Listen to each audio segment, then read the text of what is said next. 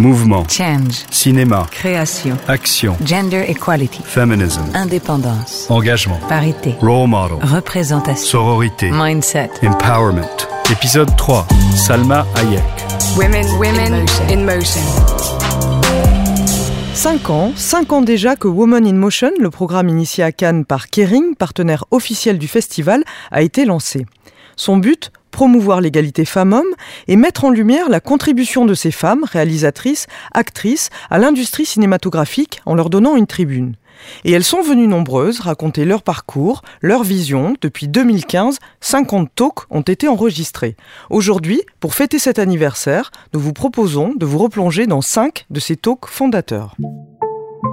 Après Agnès Varda et Jodie Foster, nous avons aujourd'hui rendez-vous avec Salma Hayek. Alors Salma Hayek Pino, c'est une actrice, bien sûr, une quarantaine de films tournés avec Oliver Stone, Matteo Garonne, Alex de la Iglesia, des blockbusters, d'autres plus indépendants comme Americano, tourné avec Mathieu Demy, une film au tout-terrain qui lui vaut une nomination aux Oscars en 2003 pour son interprétation intense d'une de ses idoles, la peintre mexicaine Frida Kahlo, dans Frida de Julie Taymor. C'est également une productrice de talent, le carton Ugly Betty c'était elle, et une activiste de longue date.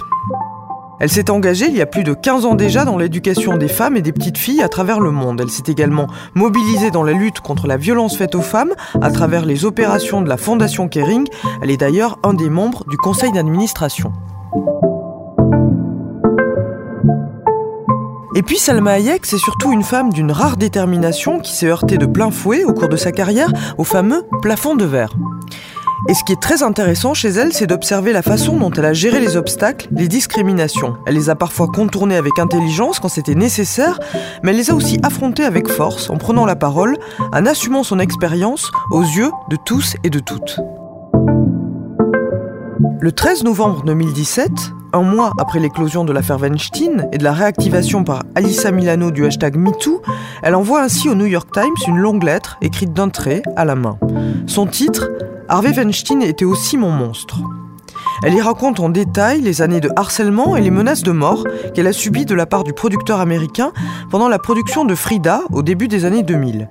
Un texte fort, nécessaire, qui rappelle combien chaque parole compte et s'agrège à celle des autres pour œuvrer au changement et à l'évolution des mentalités. Les femmes, écrivait-elle à la fin de ce texte, parlent aujourd'hui parce que dans cette nouvelle ère, elles le peuvent enfin. Le temps du changement. Je crois que maintenant, le changement a eu lieu. Les gens commencent à penser différemment et surtout, ils se mettent à se poser les bonnes questions. En remarquant que ce qu'on considérait comme normal dans le passé ne l'était pas. Nous avons réalisé que nous étions en inertie dans l'acceptation. Maintenant, nous portons un nouveau regard sur les choses. Le dialogue est important et nous devons le poursuivre. Mais je pense que ce qui doit se passer maintenant n'est plus seulement d'y penser et d'en parler.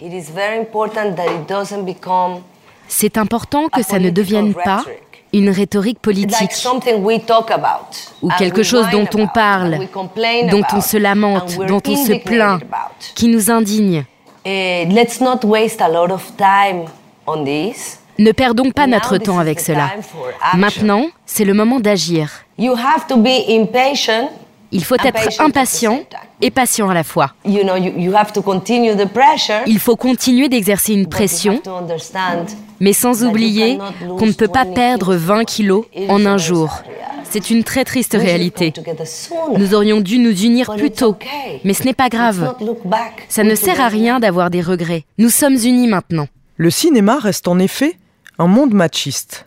Quelques statistiques. En 2018, 8% des films ont été réalisés par des femmes aux États-Unis.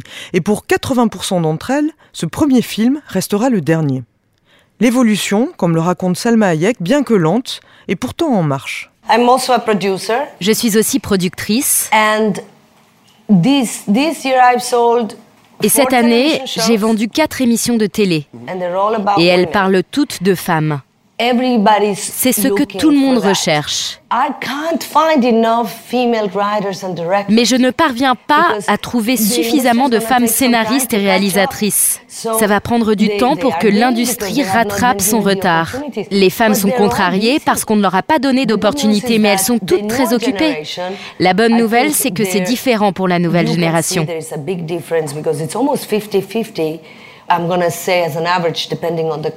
En moyenne, en fonction des pays, il y a presque autant de femmes que d'hommes qui étudient le cinéma. C'est en train de changer. Ce n'est pas encore tout à fait ça, mais ça change partout. Égalité salariale. Le 12 mai 2018 à Cannes, Salma Hayek participe à un moment historique. Elle gravit, en compagnie de 81 autres femmes de l'industrie du cinéma, les marches du palais du festival. Une montée hautement symbolique puisque 82, c'était le nombre de femmes retenues en compétition pour la Palme d'Or par le festival depuis sa première édition en 46 contre 1688 hommes. Parmi ces femmes, la cinéaste Agnès Varda, aujourd'hui disparue, prend la parole conjointement à Kate Blanchett qui est alors présidente du jury. Nous demandons l'équité et la réelle diversité dans nos environnements professionnels, lance Varda, désignant ainsi un des principaux et très concrets leviers du changement, l'application d'une égalité des salaires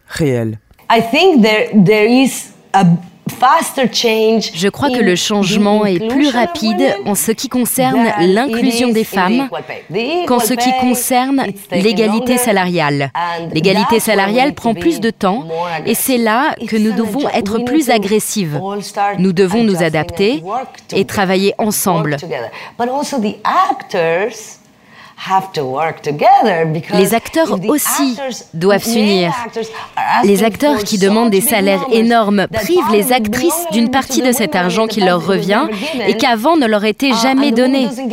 Un risque possible est que le film ne puisse pas se faire car les producteurs ne sont pas en mesure de rémunérer les actrices uh, autant que les acteurs qui sont beaucoup trop bien payés. Et ce n'est pas que le problème des producteurs, les acteurs aussi doivent dire stop, ok, c'était bien, mais maintenant il est temps d'être plus généreux envers les actrices.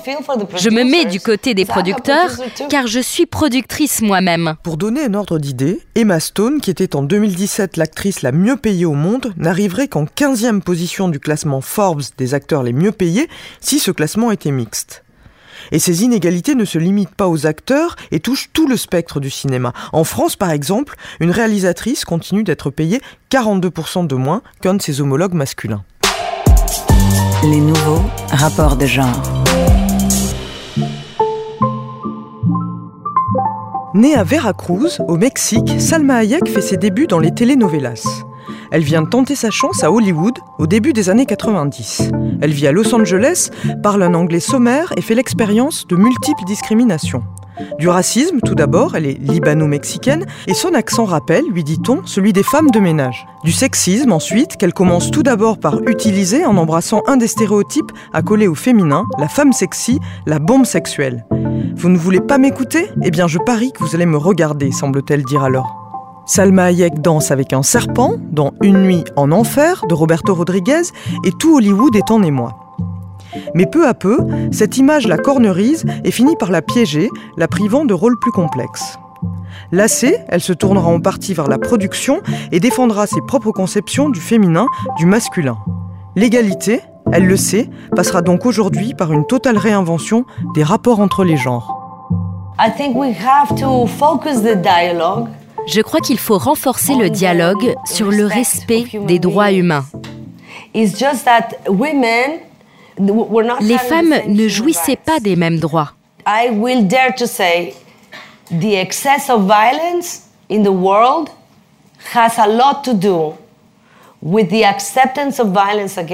J'ose dire que l'excès de violence dans le monde est très lié à l'acceptation de la violence envers les femmes. C'est de ça dont il faut parler. Et c'est pour ça que c'est passionnant pour les hommes et pour les femmes. Il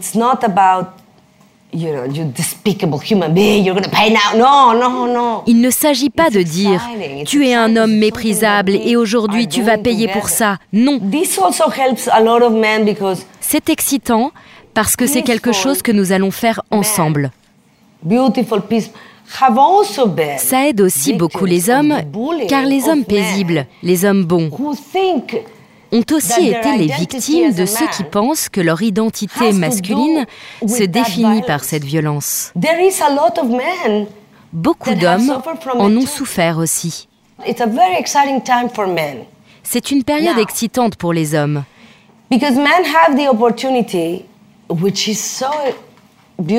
Car ils ont l'opportunité, et c'est très beau, de repenser ce que cela signifie d'être un homme.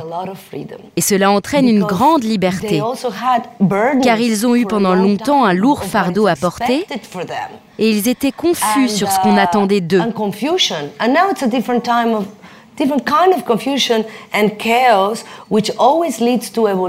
Aujourd'hui, c'est aussi une période de confusion et de chaos mais d'un autre genre, et qui mène à une évolution positive si on l'aborde du bon côté.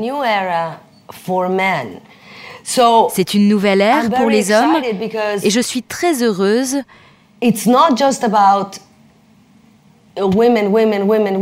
car ce n'est pas seulement à propos des femmes. Les femmes sont importantes pour qu'on devienne une meilleure humanité tous ensemble. Et ça doit être notre objectif ultime. Comment la race humaine peut-elle évoluer? Diversité et sororité. Hollywood est masculine, on le sait. Mais Hollywood est aussi férocement blanche. Plus de 70% des rôles sont joués par des blancs, alors que les minorités représentent pourtant 40% de la population américaine. Depuis 2007, la représentation des personnages noirs, latinos ou asiatiques n'a pas augmenté dans le cinéma américain, contrairement à ce que l'on peut observer dans les séries. Les latinos ne sont par exemple présents que dans 2,7% des films aux States. En tant qu'actrice, mais aussi en tant que productrice, Salma Hayek se bat depuis des années pour une meilleure inclusion et représentation des minorités, et en particulier pour celle des latinos. La lutte des droits, on le sait, est souvent contagieuse. Depuis la libération de la parole des femmes, depuis Time's Up et MeToo, elle remarque que les portes s'ouvrent peu à peu. C'est un fait avéré que si tu es une femme de couleur, les gens croient moins en toi. Je me bats pour les femmes et les latino-américains depuis longtemps.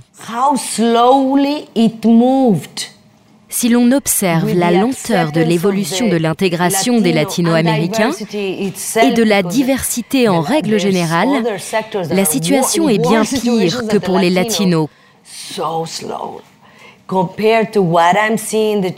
Comparé à l'évolution de l'acceptation des femmes, celle-ci est très lente. La différence est énorme. Nous luttons encore. Après ce qu'il s'est passé pour les femmes, ils se sont un peu plus ouverts à la diversité. Je n'y aurais jamais cru. C'est comme si quelque chose s'était immiscé dans les esprits fermés et avait créé une ouverture qui facilite l'ouverture vers d'autres directions.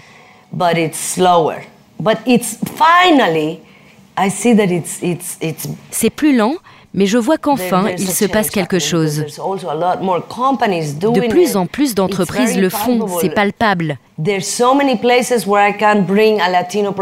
Il y a de plus en plus d'endroits où je peux proposer un projet qui inclut des latino-américains. Je pense que ce qui est plus important, plutôt que de laisser le gouvernement gérer cette question seul, c'est d'agir au sein des différentes communautés. Les femmes se réunissant entre elles par petits groupes pour ensuite mieux se connecter à des groupes plus larges, comme nous l'avons fait au sein de l'industrie du cinéma. Je pense que les infirmières doivent s'unir et agir ensemble, les serveuses, les doctoresses. Uh, Il faut se réunir en petits groupes, agir ensemble et revendiquer ses droits ensemble. Plusieurs petits groupes seront plus efficaces qu'une conversation globale généralisée. Des petits groupes de femmes qui, dans tous les secteurs, se regroupent et agissent ensemble, qui pensent nous plutôt que je, qui font appel à la sororité, cette valeur convoquée par les féministes dans les années 70 et qui fait aujourd'hui son grand retour dans nos sociétés. Être une sœur, c'est déjouer les rapports de domination et inventer autre chose. C'est refuser d'entrer en rivalité, en compétition avec les autres femmes. C'est choisir d'être une alliée, essayer de prodiguer du soutien, de l'entraide ou encore des conseils comme Salma Hayek qui s'adresse, pour terminer ce podcast, à celles qui désireraient se lancer dans le cinéma. Ce que je leur dirais, c'est Soyez honnête envers vous-même. Si vous débutez, n'essayez pas de correspondre au modèle commercial et allez vers la télévision, car je pense que c'est là qu'il y a une ouverture. Les gens sont curieux du secret que portent les femmes et qu'elles n'ont pas eu l'opportunité de dévoiler. Les gens veulent découvrir ce secret et nous devons le découvrir nous-mêmes.